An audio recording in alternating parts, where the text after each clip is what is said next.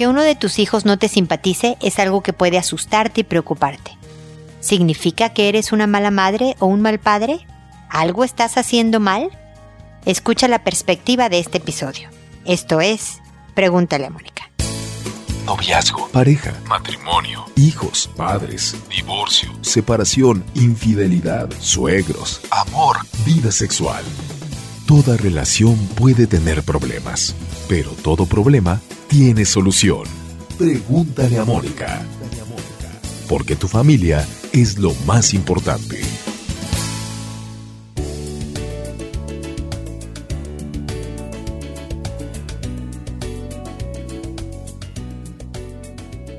Bienvenidos amigos una vez más a Pregúntale a Mónica. Soy Mónica Bulnes de Lara. Como siempre, feliz de encontrarme con ustedes en este espacio que los invita a suscribirse al podcast en iTunes. Es totalmente sin costo, lo pueden hacer directamente en la iTunes Store o pueden usar una aplicación de podcast y suscribirse para que ustedes reciban los nuevos episodios en automático cada vez que publiquemos alguno nuevo. O también para oírnos cuando y donde quieran pueden descargar el episodio sin costo alguno a su computadora, subirlo a su celular y pueden escucharlo sin hacer uso de datos, sin hacer uso de su internet todo esto es este sin costo. Estamos en redes sociales, Facebook, Instagram, Twitter, en YouTube, con videos, con dos libros sobre educación de hijos. Estamos de muchas maneras, todo lo pueden ver desde la página www.preguntaleamónica.com para estar a sus servicios para lo que ustedes puedan necesitar en cuanto a temas de formación de hijos, relación de pareja, relaciones interpersonales en general, psicología y demás. Y el día de hoy estamos hablando de cuando un hijo te cae mal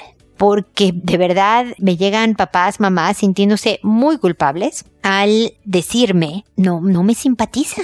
Fíjate que está en una etapa de vida o se está portando de una manera tal que me cae mal. Entonces, ¿debo de ser una mala madre? ¿Debo de estar haciendo algo muy mal? Porque mi hijo no me cae bien. Y pues este episodio era un llamado, era una, tiene la intención pues de tranquilizar estos sentimientos porque es muy normal. Como todo en la vida, tener hijos hace diferentes tipos de relaciones interpersonales. Y no con todo mundo te vas a llevar perfecto. También en la relación padres e hijo hay química hay afinidad, te vas a llevar más fácilmente o mejor con unos que con otros. Y además, los hijos sí pasan por diferentes etapas. Entre los dos y los cuatro años que hacen pataletas y dicen que no a todo y no colaboran. A los, a partir de los nueve años que empiezan a hacer caras de porque les pides un favor y se empiezan a poner medio impertinentes, como diría mi papá, y no se diga con ciertos adolescentes que se ponen particularmente difíciles. O sea, hay además etapas que nos demandan más paciencia, tolerancia y recordarnos por qué estamos haciendo lo que estamos haciendo de criar a esta persona que francamente me está viendo con ojos de odio y que a mí me está costando mucho trabajo sentir el amor que se supone que debo de sentir con él. Entonces, lo primero es decirte que es normal.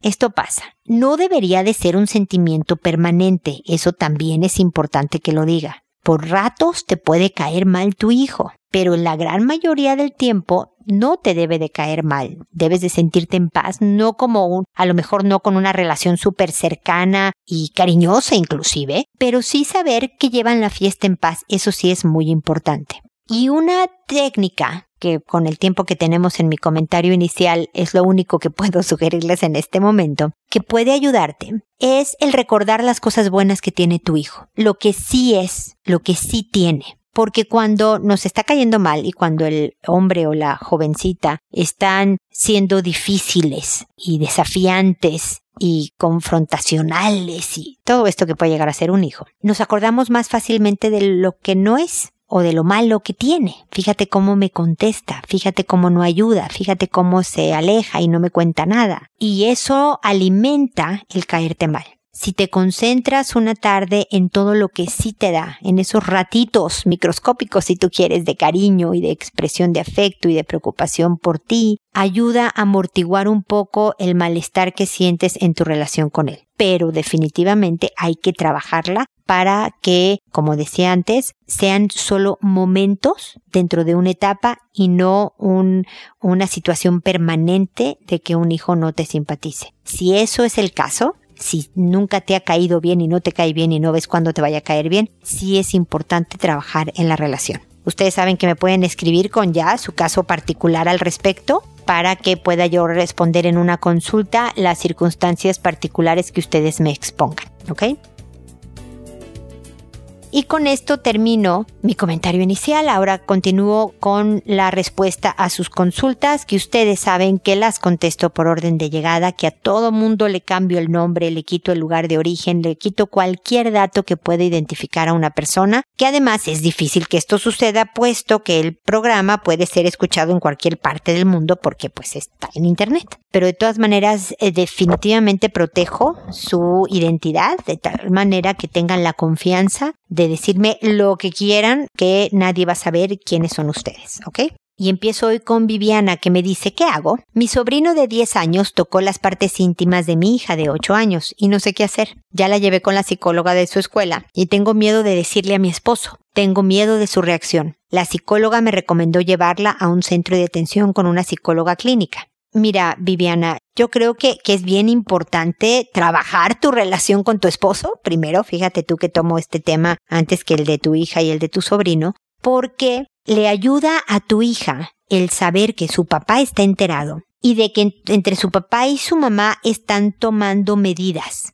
Me imagino, me imagino que estás protegiendo a tu sobrino o no quieres evitar que el sobrino siga yendo a tu casa yo creo que es bien válido que le digas a tu esposo que literalmente te dio miedo su reacción. Hay veces que cuando a una persona le dices, oye, me dio miedo contarte, la persona como que reflexiona de, oye, qué mal, que yo lo que inspire es miedo y no confianza. Yo creo que vale la pena esta conversación, sobre todo si a tu esposo le, le dices desde el punto de vista de, mira, quiero decirte porque eres el principal protector, somos tú y yo, ¿no? Pero yo estoy hablando contigo, el principal protector de tu hija, y por lo tanto quiero poder pelotear contigo las ideas sobre qué hacer. Pero temo tu reacción porque no vaya a ser desproporcionada de más y todavía no le estás diciendo de qué hablas, Viviana. Estoy hablándote tal cual como podría venir siendo el diálogo. Tú decides si, si usas esta estrategia o no. Pero le puedes decir, temo tu reacción que sea demasiado severa, que no ayude en nada y que nada más provoque que nadie nos vuelva a contar nada y no nos tenga la confianza de acercarse para decirme, mamá me pasó esto, papá nos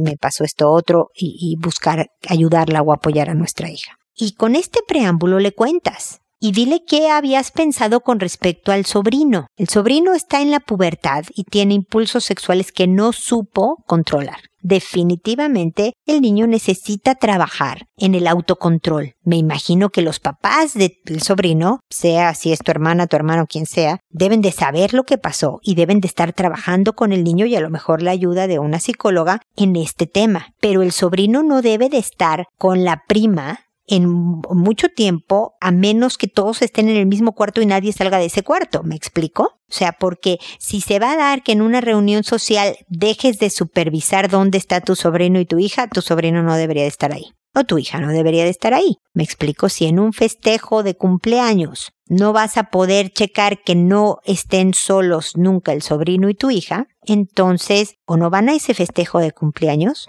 o o no van algunos de los miembros, tu hija y alguien más, y luego festejan el cumpleañero, no sé cómo le hagan, ¿ok? Lo de la psicóloga clínica vale, o sea, es que todo depende, Viviana. Si tocó en solo una ocasión a tu hija, definitivamente fue abuso, a pesar de que hay una muy corta diferencia de edad. Pudo haber sido experimentación de parte de los dos. Pero si fue en una sola ocasión, no siento que requiera de toda una estrategia terapéutica, es decir, de ir a la psicóloga. Depende de cómo está tu hija. Si tú sientes que tu hija está muy afectada por lo sucedido, pero no se vale solo llevar a la niña. Yo creo que el que tú estuvieras ahí participando también, a lo mejor no de las sesiones con ella, pero de algunas juntas, otras separadas y así, va a ser muy útil para poder manejar adecuadamente lo que sucedió. Porque aquí también no solo el sobrino tocó las partes íntimas de tu hija, también tu hija se dejó tocar.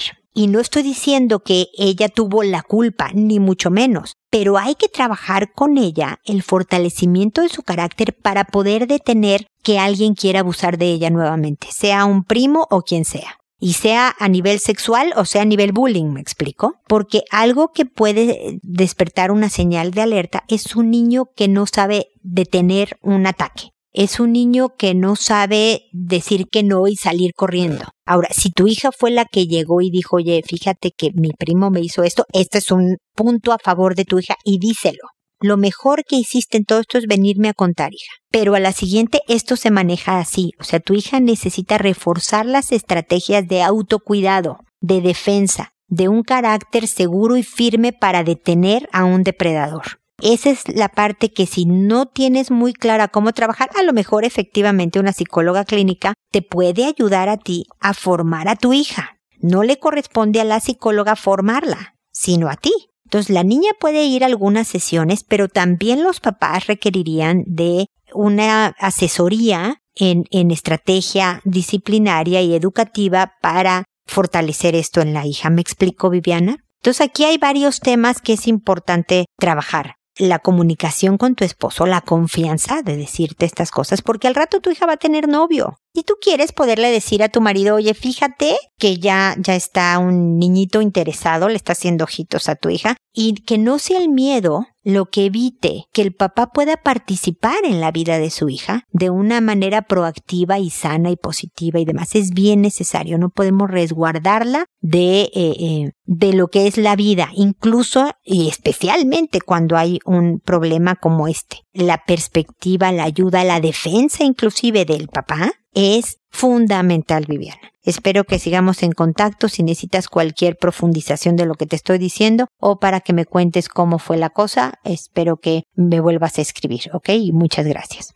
Vilma, por otro lado, me dice, hola Moni, hoy fue la fiesta de cumpleaños de mi hijo y una de las niñas invitadas de cinco años brincaba por todos los muebles. Se subió en la espalda de su papá, mi esposo estaba cuidando que no se cayera. Se quería salir corriendo de la casa y mi esposo la detuvo comenzó a pegar en la ventana y gritaba ¡Ayuda! Y fue hasta ese momento que el papá la tacleó y se sentó sobre de ella y ella reía y en eso llegó el pastel y gritaba como que la iban a matar porque quería pastel. Todos los niños tenían cara de terror. Después de eso la mamá se la llevó y regresó tranquila con un helado. La niña se ve que tiene como algo raro, no sé si retraso o autismo. Ese no es mi punto. Mi pregunta es, ¿Qué debemos de hacer los padres en ese momento? Yo pensé que si fuera mi hijo me iría de la fiesta y no le daría un helado. Obvio me disculparía. Pero tú qué harías? Mil gracias. Mira, Vilma, yo creo, bueno, primero feliz cumpleaños de tu hijo.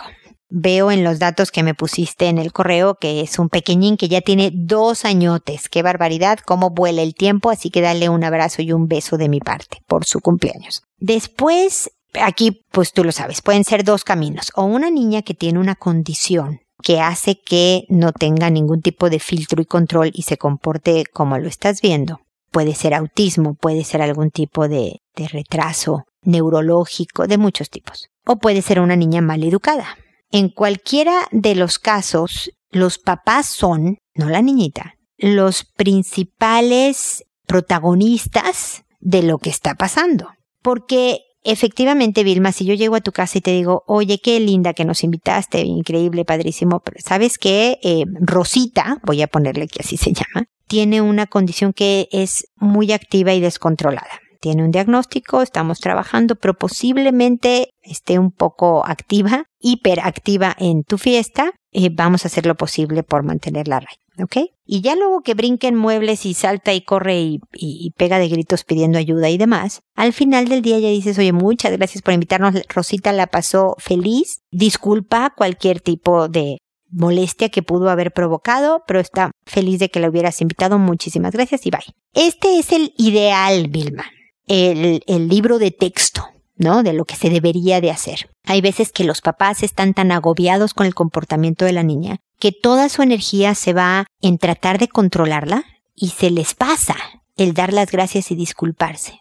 Hay papás que piensan que no debo de disculpar si mi hija tiene una condición, una enfermedad que provoca que se comporte de tal manera, no debo de disculparme. O sea, tienes desde puntos de vista, eh, aspectos culturales, dependiendo de la condición. Si nada más son papás que le dejan a la hija hacer lo que quieran y eh, con cero autocontrol, cero límites. Y luego además la premian con helados cuando se porta fatal, ese es otro tema y a lo mejor con los años tú decidas en qué condiciones o circunstancias la vas a invitar y en cuáles no. Tú como mamá debes de a lo mejor de concentrarte en festejar a tu hijo y si definitivamente la niña está haciendo algo que está fuera de las reglas de tu casa, se vale voltear y decirle al papá, a la mamá, oye Juan, ¿podrías ver que Rosita no esté brincando en los sillones? Eh, te lo agradecería muchísimo, qué lindo, mil gracias. Tú llena de educación y de cariño, pero le dices, baja tu hija de mi sillón, ¿no? En un momento dado es, es algo delicado. Un papá puede sentirse ofendido, agarrar a sus cosas e irse. Ya es cosa del papá, pero se vale que en tu propia casa también tengas ciertos límites de comportamiento tu hijo está muy pequeño, pero también posteriormente, ya que crezca y te diga, oye, ¿y por qué Rosita se porta así, mamá? O lo ves brincando en los sillones imitando a Rosita, porque también pasa, es el momento de decirle, mira, no sé qué le pasa a Rosita, mi amor, pero en esta casa nadie brinca en los sillones. Estas son las reglas de la casa y se deben de respetar conforme van creciendo los niños van entendiendo que en las casas hay reglas diferentes que no le aplican a la suya y van a tener que aprender lo que pasa en la suya y así van adquiriendo autocontrol, no creas, ¿eh? Si van pudiendo distinguir, eso lo hace esta niña y qué raro que sus papás le den permiso, pero yo no lo hago porque no me dan permiso y ni hablar, tengo que seguir las reglas. Sí ocurre. Hace mucho tiempo, espero que toda esta anécdota le sirva a papás de hijos más grandes, yo tenía un hijo que me comparaba, o nos comparaba a mi marido y a mí siempre con las reglas de la casa. Es que en casa de Juan siempre le dan permiso de salir y no tiene hora de llegada. Es que a los papás de Juan no les importa si hace la tarea o no. De todas maneras están contentos y no le dicen nada. Es que a Juan no le, le dicen nada de las calificaciones que trae. Es que a Juan no, todo esto. Entonces yo le decía a mi hijo, hijo, qué lástima que no naciste en casa de Juan, hijo. Hubiera sido súper divertido no tener reglas, pero naciste en esta, mi amor. Y lamento, como siempre les decía, bienvenido a tu infierno, ¿no? Lamento que aquí se haya reglas, pero créeme que estas reglas te van a servir más adelante en tu vida. Te van a ayudar para tener más fuerza para lo que es la vida real. Eh, no sé qué vaya a pasar con Juan y su vida y como los, sus papás lo crearon, pero yo me tengo que preocupar de cómo te estoy preparando a ti. Pues claro que decía, ay, qué flojera me das, mamá, y se iba. Pero de alguna manera van procesando estos conceptos. Poco a poco les vas enseñando. Hace tiempo también a una de mis hijas hubo mucho estrés en cierto grado escolar eh, y entonces a una niña, por ejemplo, de muy buen promedio, le cerraron el año. Acá en Chile cerrarte el año quiere decir que puede dejar de ir a clases. Haz de cuenta que acaban en diciembre las clases y por ahí de septiembre la niña le usaron su, su promedio como si hubiera acabado el año ella en septiembre a pesar de que acababa en diciembre para todos los demás. Porque estaba tan estresada esta chiquilla a los que serían 16 años, 17 años, que y sus papás estaban tan interesados en que no bajara el promedio que hablaron con el colegio y, y le hicieron eso a la niña. Y Mariana, mi hija, llegó como un poco indignada de que, ¿por qué? O sea, yo también estoy presionada por el colegio, yo también me siento estresada y ¿por qué me van a cerrar el año? Y yo le decía a Mariana en ese momento, a lo mejor no con mucho convencimiento de parte de ella, que eso debilita a una persona. El no darle como herramientas y apoyarla y acompañar. No se trata de dejar sola a tu hija cuando esté estresada y sintiéndose fatal, ¿no? Pero no el acompañarla hasta el final. De decir, tú puedes, hija, yo confío en que va a ser difícil, vas a estar estresada, te va a costar trabajo, pero sabes que yo sé que puedes. Y cuando te estés estudiando y estés agotada, te voy a traer una manzana en cuadritos. O te voy a traer un vasito con el jugo que más te gusta o como buena mexicana, un poco de cacahuates enchilados, ¿no? Algo que te sea reconfortante y hacerte más amable este ratito de, estudio y de esfuerzo.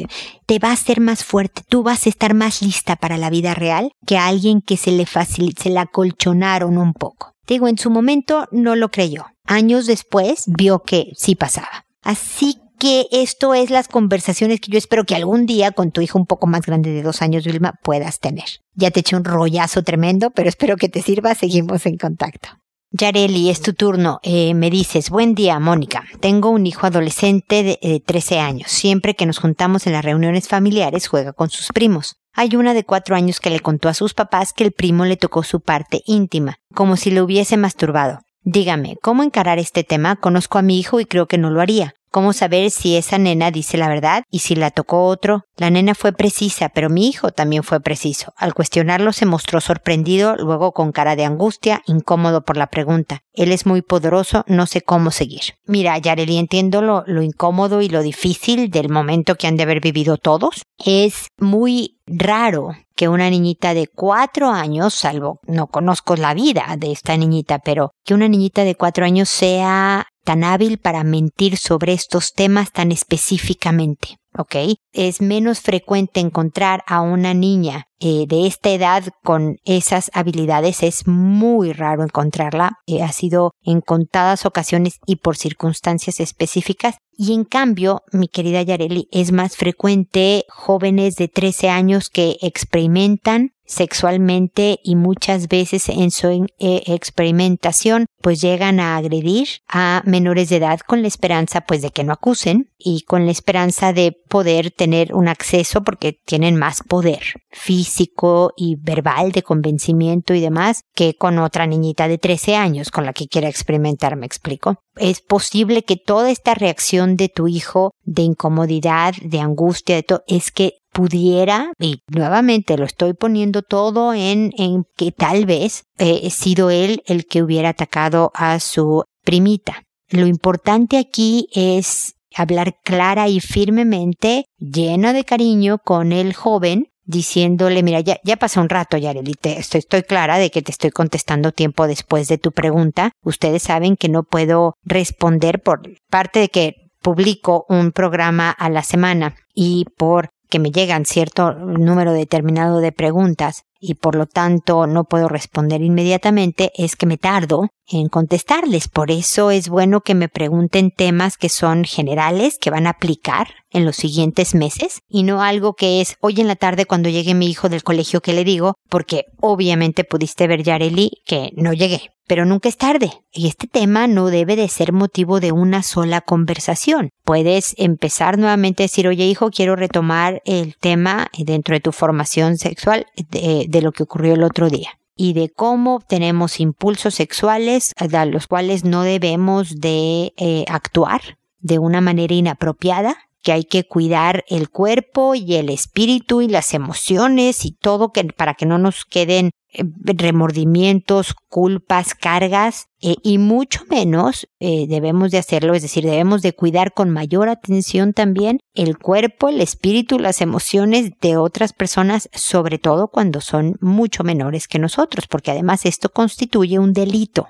Se conoce y es importante que le digas a tu hijo que se conoce bajo el término abuso sexual y que en cinco años, es decir, en cuanto él tuviera 18, ya pudiera considerarse eh, si el ataque es regular, si eh, encuentra atractivos a niños mucho menores que él eh, como pedofilia. Entonces, esto es algo delicado pero que aunque es normal tener impulsos sexuales, ver cómo reacciona una persona ante la masturbación, ver cómo reaccionas tú mismo, el explorar el cuerpo, todo esto es parte de una etapa. Debemos detenernos cuando ya traspasas el, cuidado y el derecho de otra persona. Y esto es importante, Yareli, que se lo digas con calma, con seriedad, como es el tema, pero con cariño, de tal manera que se sienta abierto a, a platicarlo contigo. Hijo, puedo entender que sientas vergüenza. ¿Qué no me crees, mamá? No, hijo, no es que no te crea, es que sé lo que puede suceder en la adolescencia y es mi trabajo hablar de estos temas contigo. Alertarte de los peligros que se corren cuando la experimentación se lleva más allá de los parámetros morales y legales. Y moral se refiere a lo correcto y lo incorrecto. Y sobre todo cuando estamos hablando de una niña que tiene nueve años menos que tú. ¿Es que ella pudo haber mentido? No lo sé, yo me estoy haciendo cargo del mío, hijito, del mío, que eres tú. Y ojalá me quieras contar, y si no me quieres contar, lo respeto, pero quiero que sepas que me tienes aquí para dudas, comentarios, para eh, pedirme ayuda y a lo mejor me dices, oye mamá, sí quiero hablar con alguien, pero no contigo porque contigo me da vergüenza, este, eh, dile a mi papá o quisiera hablarlo con un tío, el cual le tengo mucha confianza, o, y tú puedes arreglar la, la reunión, Yareli, si es posible, ¿no? Pero por incómodo que se ponga él, por pudoroso que sea, hay que enfrentar los temas y decírselos así, hijo, tenemos que poner estos temas sobre la mesa. Yo sé que para ti es horrible estar hablando con tu mamá de estos temas, pero si no, no voy a cumplir bien con mi trabajo y no te voy a preparar bien para la vida. Así que fuerza, Yareli, ánimo tu trabajo, aunque este joven ya tiene 13 años y ya le estoy cambiando la voz a la de un hombre, sigue necesitando de ti, de tu cercanía y de tu formación, que le des contexto de cuando una experimentación es sana y parte de una etapa positiva de su desarrollo y cuando deja de ser sano y empieza a tener peligro personal y hacia otras personas que puede llegar a ser hasta legal el peligro. Así que espero que te hayan servido mis comentarios y que sigamos en contacto. Luego está Zaira, que me dice, secando a mi hijo de tres años y medio después de su baño, comenzó a frotar su pene con sus dos manos. Enseguida le pregunté quién le había enseñado eso y me dijo que su abuela, mi suegra. Estoy desesperada, no sé qué hacer, cómo saber si esto es verdad. Nuevamente, Zaira, los niños de tres años rara vez mienten sobre estos temas. Ahora, la abuela le pudo haber secado sus genitales y se pasó de la frotada o pudo haber sido mañosa la frotada. No lo sé, no conozco a tu suegra. Pero no se vale, Zaira. Y eso se lo, te lo digo a ti y se lo digo a todas las papás y mamás. No saber qué hacer. Hay que hacer con el nervio, porque yo creo que él sí sabes qué hacer, pero da mucho nerviosismo, da mucho miedo, da mucho enojo, da mucha tristeza tener que estar teniendo que hablar estos temas con el hijo y con la suegra cuando no estaban dentro de tus planes, pero hay que hacerlo de todas maneras a pesar de cómo nos sintamos. Entonces, directo y a la cabeza, oiga suegra, yo le decía suegra a mi suegra, ¿no? Pero tú le puedes decir como le digas a tu suegra, Zaira. Oiga suegra, fíjese que Juan, estoy inventando que tu hijo se llama Juan, me dijo esto el otro día y le quería preguntar cómo estuvo el escenario porque eh, el niño lo repitió frente de mí y quería preguntarle a usted cómo fue la situación. Y que tu suegra te diga su versión. No necesariamente va a estar apegada a los hechos, a lo mejor sí, pero por lo pronto la vamos a tomar como la versión de los hechos de la suegra, ¿ok? La visión de la suegra de cómo sucedieron las cosas. Y entonces luego le dices, ah, muy bien suegra, oiga, pues le voy a pedir entonces que de ahora en adelante lo que tú decidas, Zaira. No lo bañe usted o cuando lo seque nada más un secado general, nada de frotar y mucho menos genitales, por favor. O lo que tú consideres, Zaira. Si es la primera y única vez de un evento, puede tomarse como un error de la suegra el manejo de la situación. Si tienes sospechas de tu suegra, actúa, no tiene por qué volver a estar sola con tu hijo porque recuerda, los primeros abusadores sexuales son los familiares. Yo sé que los policías, los sacerdotes hacen un escándalo mediático tremendo, pero hoy por hoy el mayor ataque de abuso sexual que se comete contra los niños lo hacen familiares. Sus padres, papá, mamá, sus abuelos, sus tíos, sus hermanos. Entonces hay que ser bien precavida pero tampoco estar levantando falsos así a diestra y siniestra. Entonces depende de tu percepción, Zaira, y tengo que confiar en tu visión de cómo es tu suegra y cómo ha sido la relación entre todos. Porque si no, nada más es de aclarar los puntos, dejar firmes los lineamientos y listo. Y de seguir observando sin estar interrogando a tu hijo, observando el comportamiento de tu hijo, nada más pero si hay cualquier sospecha es no solo que no lo bañe, sino de tener incluso el cuidado individual del pequeño. Así que te lo dejo a tu consideración. Ánimo, yo sé que estos son sentimientos bien intensos, bien difíciles, pero tu hijo va a estar bien en cuanto a que sus papás tomen acción adecuada al respecto, ¿ok? Seguimos en contacto. Arlette, por otro lado, me dice Mónica, tengo un niño de ocho años. Cuando estaba muy bebé le gustaba estar con las niñas debajo de las cobijas. Ya en preescolar le dijo una amiga que le mostrara la vagina y que él le mostraba el pene. La profe me contó en primero que le estaba alzando la falda a una amiga y mirándole los calzones y ahora ya en tercero me acabo de enterar que en el parque jugando con otra niña de su edad le tocó la vagina y que el otro amigo también. Según la niña, mi hijo fue el que inició.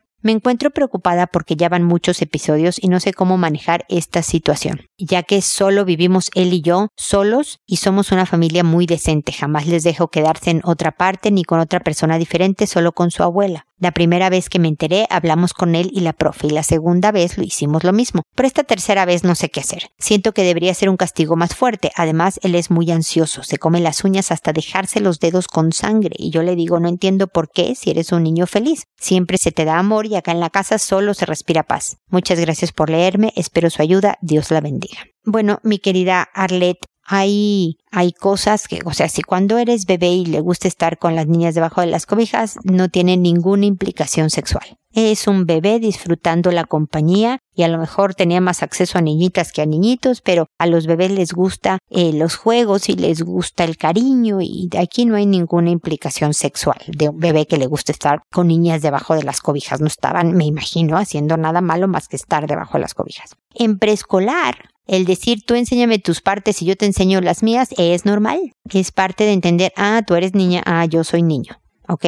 Ya cuando está alzando la falda, mirando calzones, tocando genitales y todo eso, ahí sí ya hay que ponerle un alto. Porque una cosa es la curiosidad. Hay una edad, primero, segundo de primaria, en donde los niños, bueno, se pegan unas divertidas espantosas diciendo la palabra calzón o caca, ¿no? Como que están diciendo groserías y son bien valientes y están siendo rebeldes, ¿no? Y se mueren de la risa nerviosa de ser de esta manera. Y parte de todo esto puede ser este juego de sucio, pero debes de detenerlo. Me has dicho que hablas con él y está perfecto hablar con él y decirle, mira, hay veces que crees que es divertido, hay veces que tienes curiosidad. Si es divertido para ti, bueno, no se hace. Es una falta de respeto para ti y para, sobre todo para la niñita que se está levantando la falda. No tienes por qué estar enseñando tus genitales, entonces párale no más diversión. Si es curiosidad, detente. No se hace pidiéndole a la gente que te enseñe o te deje tocar. Se hace pregunta, oye mamá, quiero investigar sobre el cuerpo humano, vamos a investigar y con mucho gusto y me preguntas si te contesto y lo que tú quieras, pero te detienes. ¿Por qué si no? Y esta es la consecuencia, mi querido hijo. Y entonces tú sabes lo que le gusta a tu hijo, Arlet. Ver la tele, invitar amigos, comer helado, jugar videojuegos, lo que le guste se le va a acabar. Porque si no sabes respetar a otras personas, pues tampoco vas a respetar las cosas, los privilegios que tienes en tu vida, como el videojuego o como tener helado o como invitar amigos.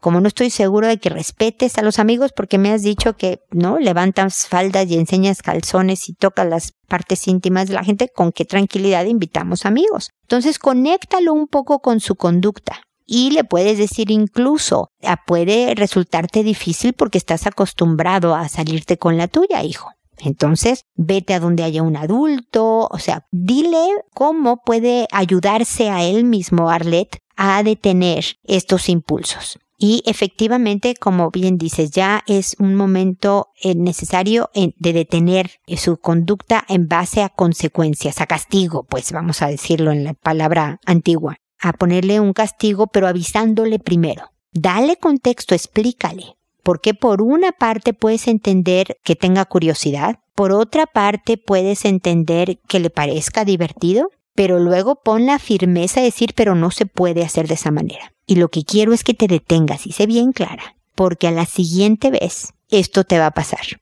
Y esto lo hago, hijito, por tu bien, porque te quiero, porque esto puede llegar a ser un problema serio en tu vida. Y luego no vas a poder tener una novia. Y nadie va a querer invitarte a jugar, porque tú atacas, mi amor. Tocarle las genitales a una persona, pedirle que se baje pantalones o se suba falda, es un ataque. No necesariamente los ataques son con golpes y con groserías. Eso es un ataque. Entonces te estoy tratando de enseñar a detener tus impulsos. Porque es lo mismo que ir a una tienda y tú tener ganas de un juguete. Y no puedes agarrar el juguete y salir corriendo. Tienes que detener el impulso y hacer lo correcto. O ahorrar para comprarlo o pedirlo para Navidad o para tu cumpleaños y esperar.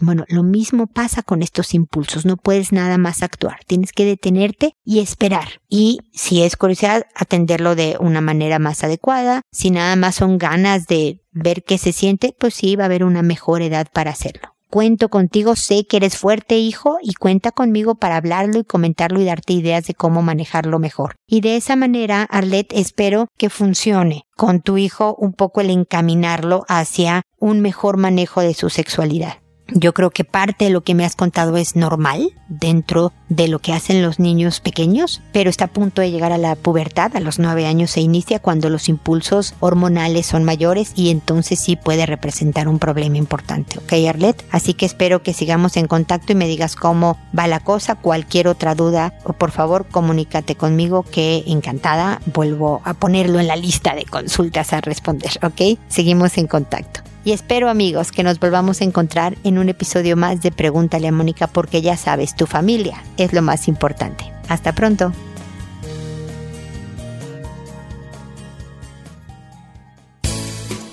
¿Problemas en tus relaciones? No te preocupes, manda tu caso, juntos encontraremos la solución. www.preguntaleamónica.com Recuerda que tu familia es lo más importante.